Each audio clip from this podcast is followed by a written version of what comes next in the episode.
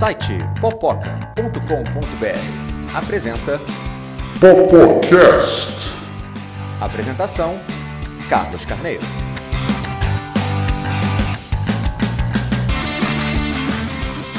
Bem-vindos ao Popocast. Meu nome é Carlos Carneiro e estamos aqui com o editor-chefe do Popoca, Tiago Cordeiro, Olá!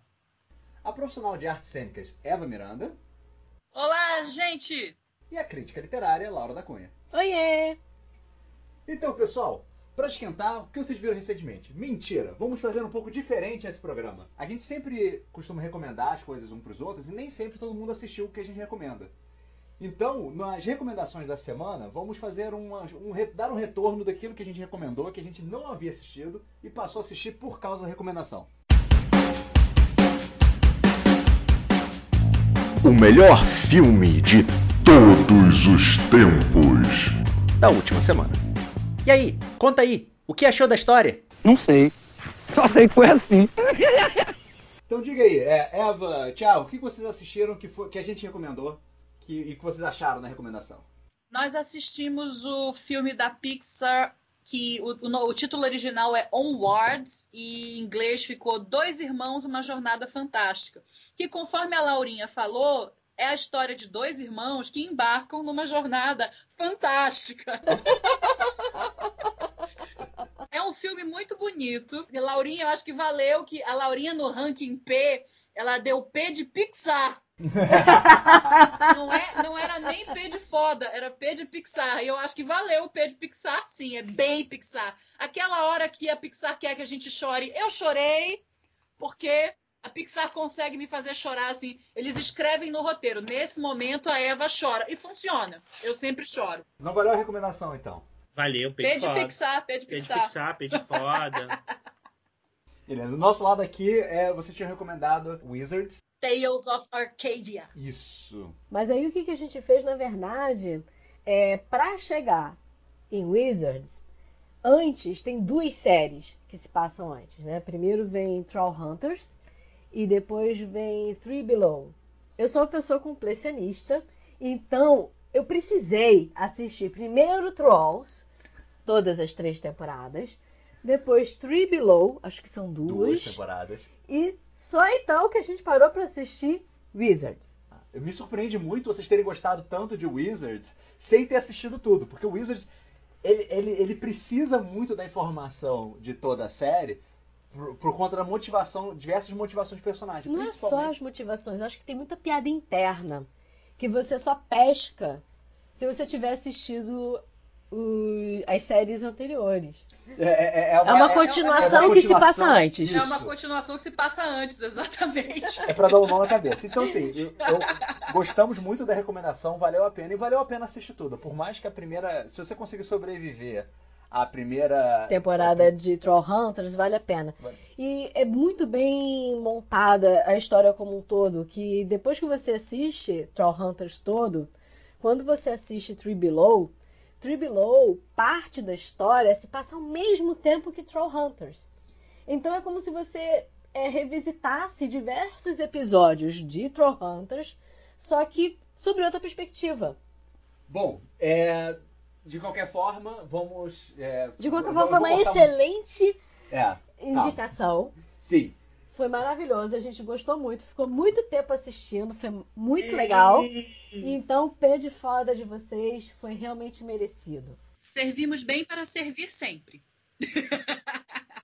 Muito bem. Então, já que a gente está falando de animação, e isso não foi combinado, a, a gente.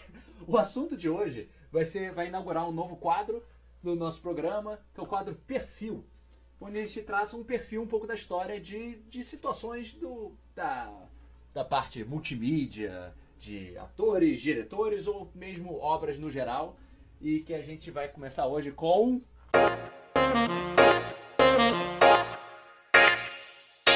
Perfil. Tudo aquilo que você não queria saber em um só quadro. Inaugurar o quadro, vamos falar do perfil da animação no Brasil. E não são das pessoas animadas, são da animação como produção cinematográfica. Brasil! Tandandã, Brasil! Tandandã. Quanta animação. Então, Pior que não é muita, né, gente? Não, pior que Não é não, tanto, porque foi não é só tanto. Eva. Só eu. O resto nós tem vergonha. animação do Brasil. É a desanimação. Nossa. Então eu quero fazer uma pergunta aqui. E a gente já sabe a resposta, mas duvido que alguém responda assim, que soubesse logo de cara. Quando começou a animação no Brasil? Quem sabe responder? Aí você bota cri, cri. Vou dar uma pista. É nome de filme. Olha! Olha! Excelente pista. dica! Parabéns! 1888. Ah, não, isso é um livro, desculpa. 1974. Não! Vai querer 2001, atravessar. uma Odisseia no Espaço. Não? Não?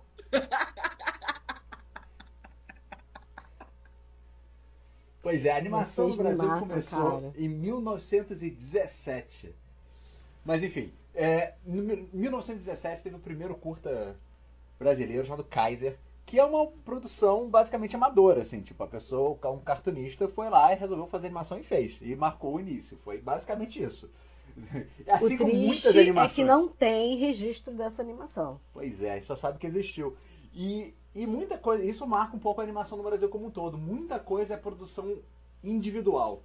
Né? O artista resolve fazer animação, mete a cara e faz, dane se não tiver dinheiro, é muito, muito assim, quero fazer e fiz. E assim é feito o primeiro longa, em 1953, que é Sinfonia Amazônica. Vocês assistiram Sinfonia Amazônica?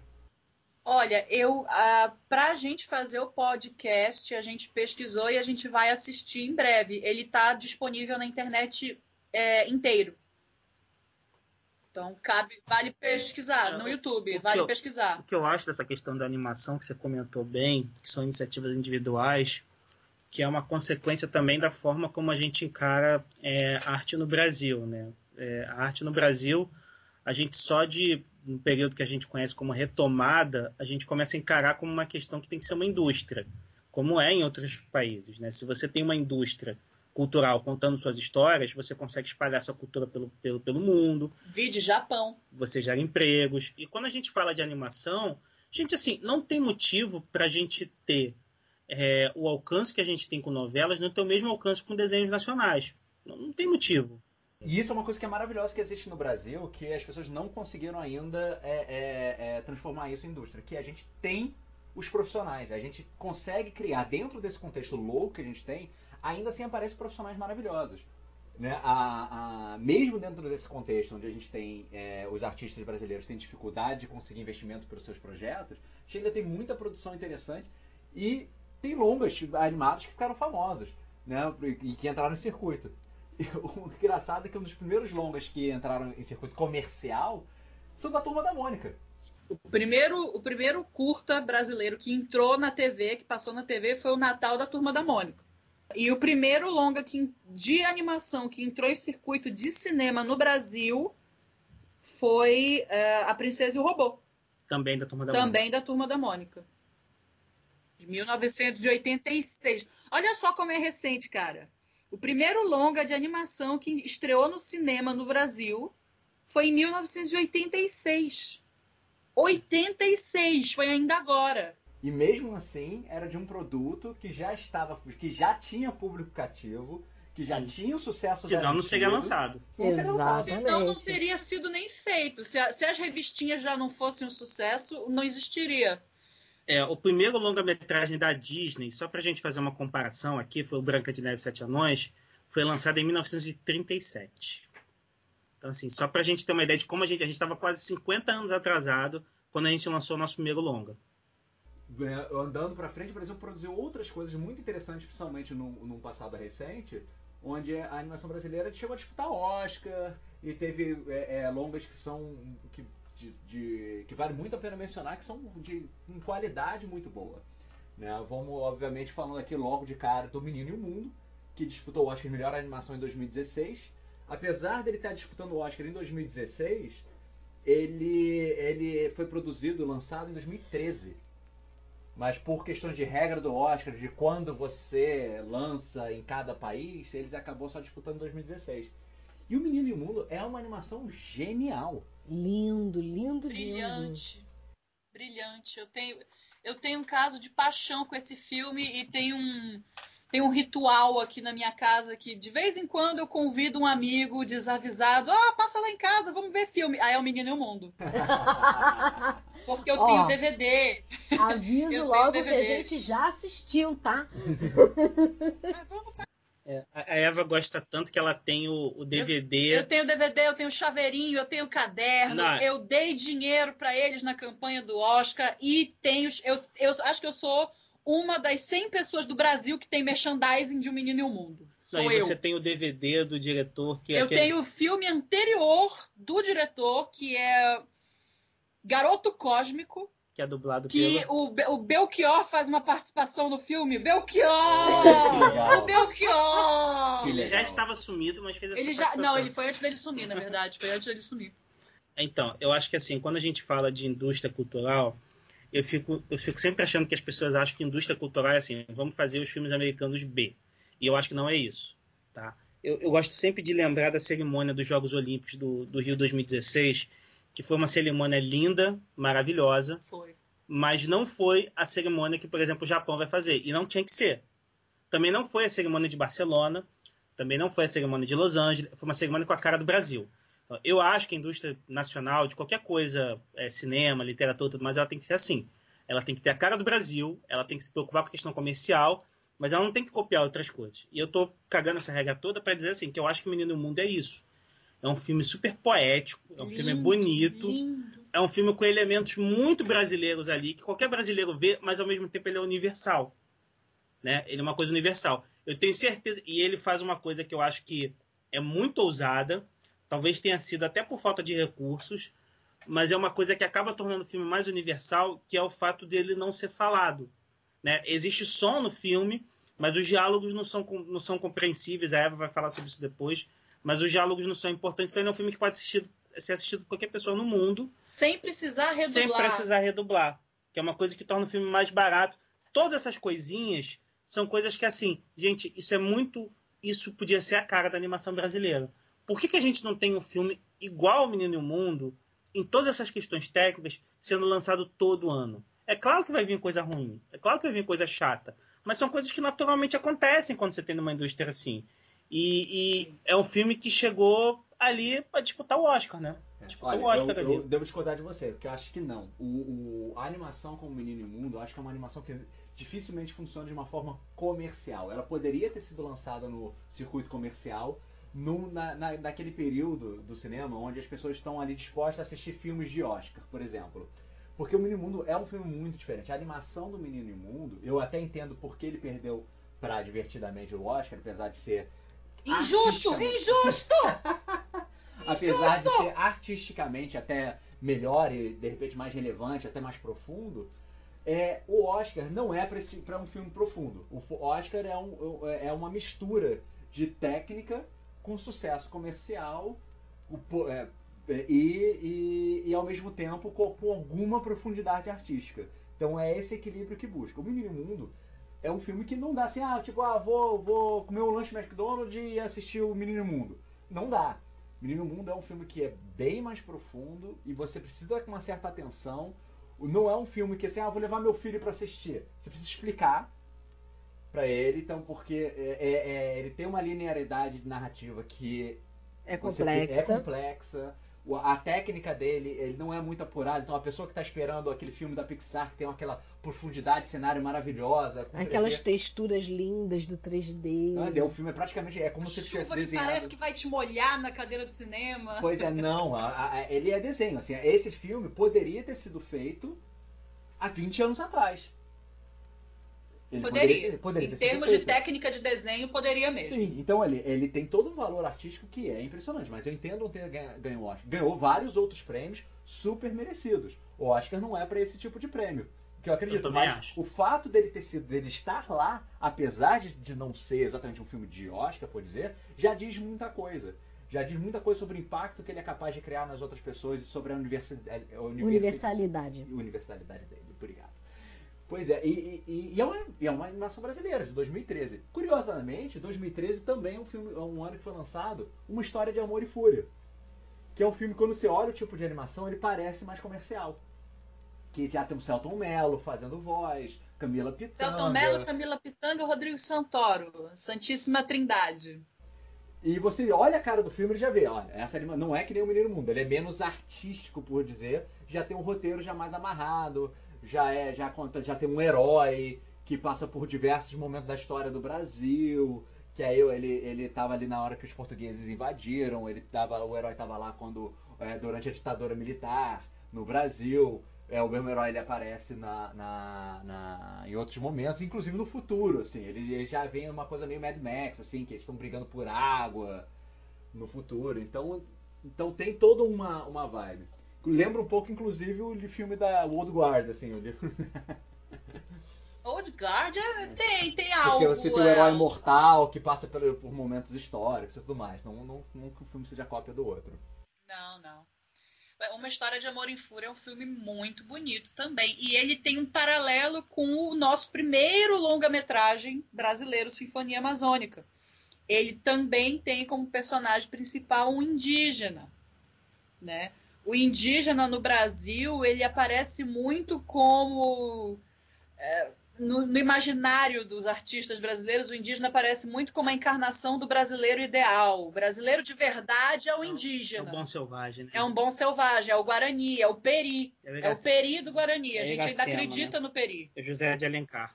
É. 2013 também, olha só, eu tô falando dessa lista. Gente, tô- 2013 bombando, né, Bombando, cara? O porque- que será que teve em 2013? Quem era o presidente? Não lembro. O, o, o, o, é o importante questionamento. isso, porque é o seguinte, é, é, eu- o Canal Brasil e, e, a, e a Brasco, né, fizeram uma pesquisa entre os críticos de cinema nacional sobre quais seriam as mais importantes animações é, brasileiras, né, incluindo curta-metragens e longa-metragens. E no top 5 entre os críticos brasileiros, você tem O Menino e o Mundo, que é de 2013, Uma História de Amor e Fúria, que é de 2013, segundo lugar, em terceiro lugar, Miau, que é o já um curta, a gente vai falar dele daqui a pouco. Depois, Até que as Bordas nos Separe, que também é um longa-metragem, que também é de 2013. E Dossiê de Rê Barbosa, que é de 2008, César Cabral. Ou seja, Rebordosa, rebordosa. Rebordosa, desculpa. Então você vê, dos, do top 5, 3 são de 2013. E você olha o início desses filmes, todos eles. Patrocínio da Ancine, Petrobras, é, é, é, Lei Rouanet. Lei Rouanet, é, é, Algum estado, pode algum ser São estado- Paulo, Rio de algum Janeiro. estado, a Secretaria Cultural de algum, estra- de algum estado colocando dinheiro. Então você vê que 2013 não foi porque isso foi investido em 2013. O investimento começou bem de antes. Então são que uma produção de, de desenho animado, longa-metragem, dura pelo menos uns 5 anos. Então você tem uma, todo, uma, um, todo um processo que culminou em 2013 com três longa-metragens relevantes. Então é um início que poderia ser usado por uma indústria que não está se seguindo com tanta forte. O pessoal está até migrando um pouco mais para as séries animadas, que hoje em dia a gente tem um Irmão do Jorel, mas não tá, não- a produção de longas, a animação, não, não- Perdeu fôlego. Perdeu fôlego depois É, disso. a, a Ancine, ela fez vários editais, e aí eu não vou saber te dizer o ano, tá?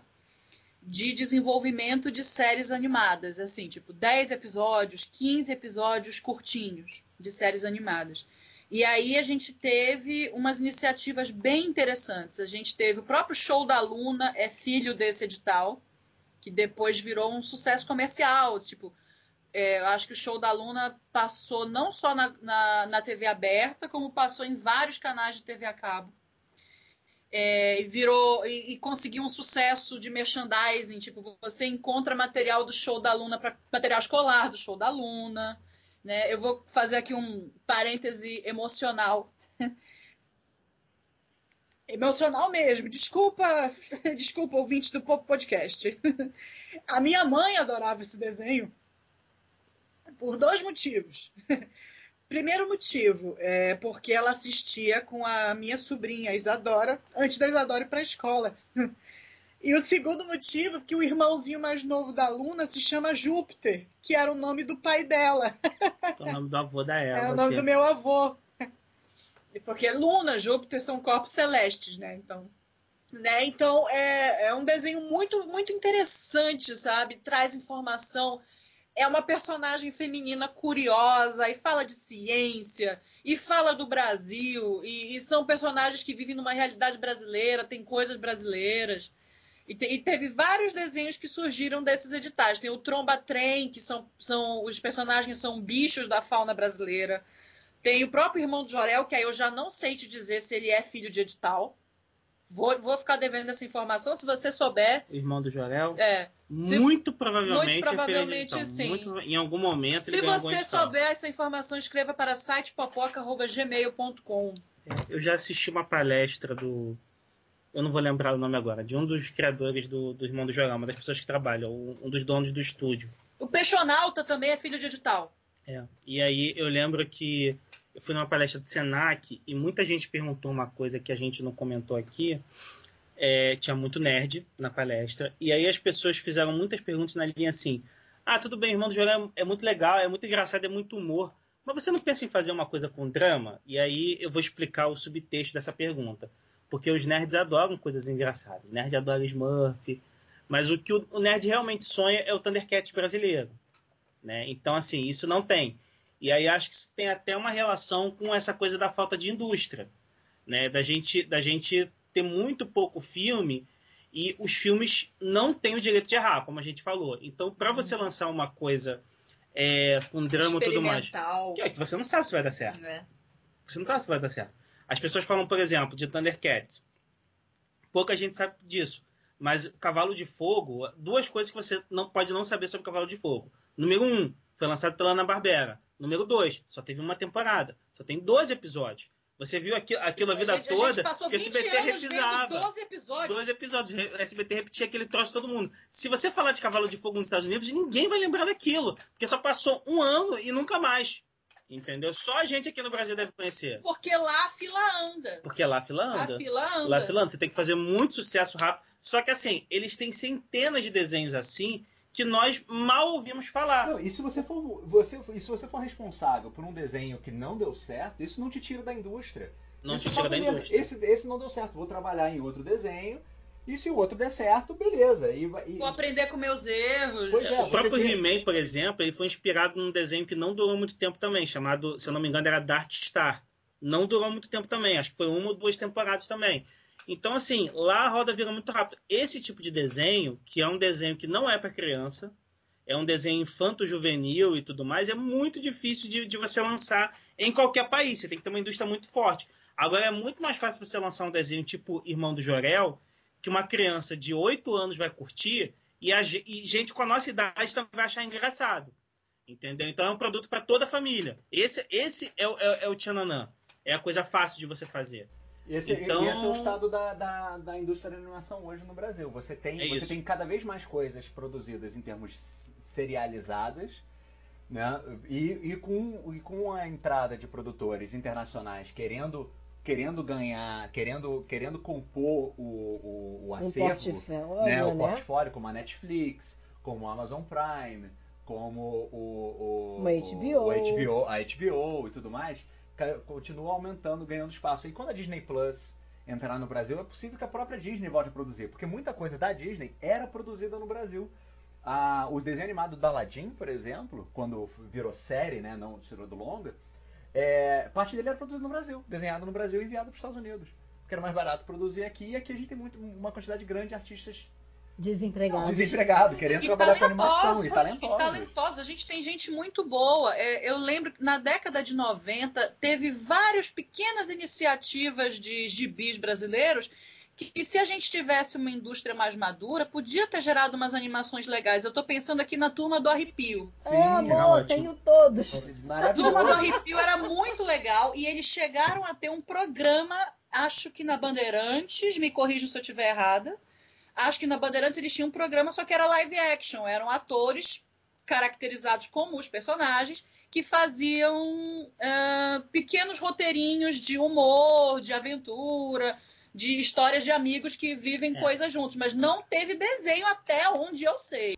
Então, dentro de tudo que a gente está falando de animação, é interessante a gente mostrar alguns nomes também interessantes. Que ao falar daquela lista que eu tinha comentado dos top 5, um deles entra um curto chamado Miau, que eu já tinha mencionado ele, de um cara chamado Marcos Magalhães, que ele é um desses é, é, é, dessas pessoas que resolveu assim, quero fazer animação vou fazer animação. E tem duas, tem dois curtas deles nessa lista. Essa animação Meal, que tá no YouTube, que é muito divertida, que fala de um assunto parecido com o Menino e o Mundo, que é a questão do, do contexto da, da, da- do imperialismo que vem de fora e que acaba mudando o, o, o, a- o nosso dia a dia. E tem uma outra animação que é chamada que é Animando, que é, uma, que é um curto experimental que ele fez num curso quando ele estava no Canadá, que fala de várias técnicas de animação. E o Animando é de 81 e o, o Miau de 86. Quer dizer, é, são, são coisas do- da década de 80. São coisas aqueles artistas que surgiram década de 80. E outra menção que é importante falar é do Saldanha, que ele, ele dirigiu, ele não faz animação no Brasil, mas ele é um brasileiro que está ganhando dinheiro com animação. Né? Ele dirigiu o Rio, ele dirigiu Era do Gelo e todas as, todos os 1, 2, 3 e 4 da Era do Gelo. É, e não tem como não falar dele nesse estado. Ele, inclusive, foi diretor de um curta que foi pro Oscar. Que é o Né? do esquilinho dela Que do é o do esquilinho correndo atrás da nós. Que é uma coisa muito Pixar, né? Apesar de. Pixar não, desculpa. É uma coisa muito DreamWorks, apesar de não ser exatamente da DreamWorks.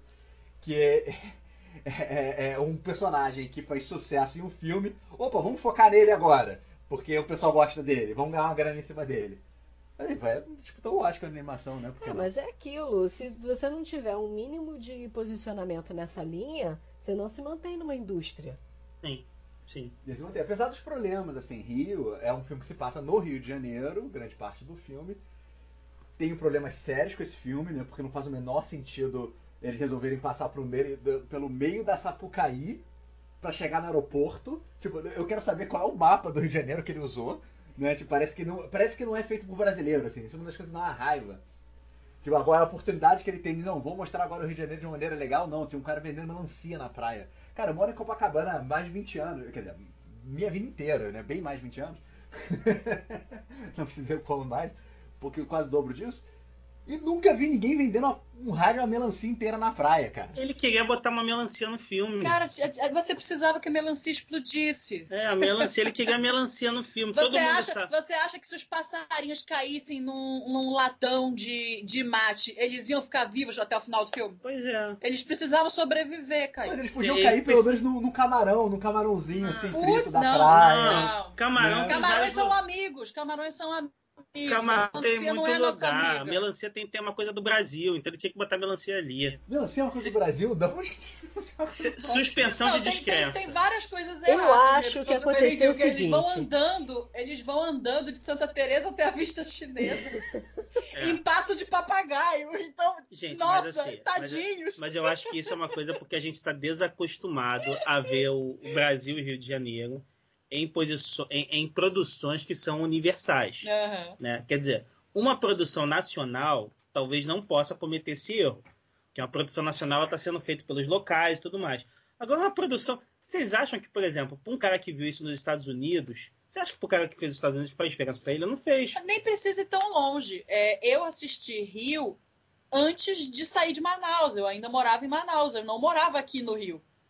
Então, pra mim, era só um deslumbre. Assim, é, O Rio, é, para assim, é assistir, tanto o Rio quanto o Rio 2 é um deslumbre visual. O Rio de Janeiro é muito bonito. você fazer uma desenho. Meu animação, Deus, como né? ele é bonito, É, gente. você fazer uma animação do Rio de Janeiro. Meu Deus, tá? como é lindo. é um, é um desafio muito grande, porque é um lugar de beleza física. Então a gente fica muito incomodado com essas incoerências, que elas não, não são importantes é, do ponto de vista comercial, do ponto de vista da história, é, e de muitos aspectos ela não é importante do ponto de vista de vender o Rio de Janeiro, porque eu acho, porque eu acho que se aquilo ali fosse patrocinado pela, pela Rio Tour, e não foi, até onde eu sei, não teve nenhum envolvimento do Brasil na animação, é, eles iam fazer questão que tivesse Sapucaí, que tivesse vista chinesa, que são pontos turísticos importantes do Rio de Janeiro. Mas isso do caminho aí, tudo bem, é, é um erro, é um erro, é um furo. Mas assim, do ponto de vista da história, do design, Não, a única coisa que incomoda, porque é aquela ligam? coisa, assim como você às vezes vê cenas em filmes onde você vê assim, ah, aí tá tendo tipo uma produção um show de rock, aí vai o personagem, entra no palco e todo mundo começa a bater palma, a pessoa canta e faz sucesso. E você, aquilo me, essas coisas me tiram do filme, porque é impossível que uma coisa dessa realmente aconteça. E, e que a pessoa não seja, tipo, de- é, é, defenestrada do palco imediatamente. Sim, isso eu concordo. Assim mas aí, você mas não isso pode aí é o fugo de roteiro. Isso É. é fugo de roteiro. Mas eu ele acho que tem não- também uma questão do público, Kaique. Ah, o Rio é uma animação mais voltada para o público de criança do que para nós. Então, para criança, esse erro passa. E não é Sabe? só isso. O público de Rio não é brasileiro. Também. Também. Mas Também. você passar que é possível o cara botar uma Kombi mal jambrada no meio da Sapucaí, o cara não faz a menor ideia do que, que é, do Não, nível de tipo- profissionalismo do carnaval no Rio de Janeiro. Aque- Aquela escola, aquela escola de samba jamais permitiria que aquele Imagina, carro o cara entrasse, espancado. porque destruiu o desfile. Destrói os fios, destrói a harmonia, destrói. Aquilo, não, não é possível, tipo, aquela, aquela Kombi ia pegar fogo rapidamente. Real. É muito surreal. Olha, assim. olha, e honestamente, é, eu acho difícil o carnaval do Rio de Janeiro ser tão belamente representado como aquele desfile que foi criado para Rio, sabe? É lindo. Eu como, eu, como sou estudiosa de carnaval, eu fiquei babando, porque eu, é um enredo. Alguém sentou com muito carinho ali e construiu. Tem enredo, samba enredo, evolução, harmonia. O, o desfile que aparece em Rio, com exceção da Kombi, com exceção da Kombi dos bandidos invadindo, é um desfile muito bom que qualquer escola de samba poderia se apropriar e fazer. Porque é muito lindo, é muito lindo. É perfeito. do- da, comissão de, da comissão de frente ao último carro, é perfeito.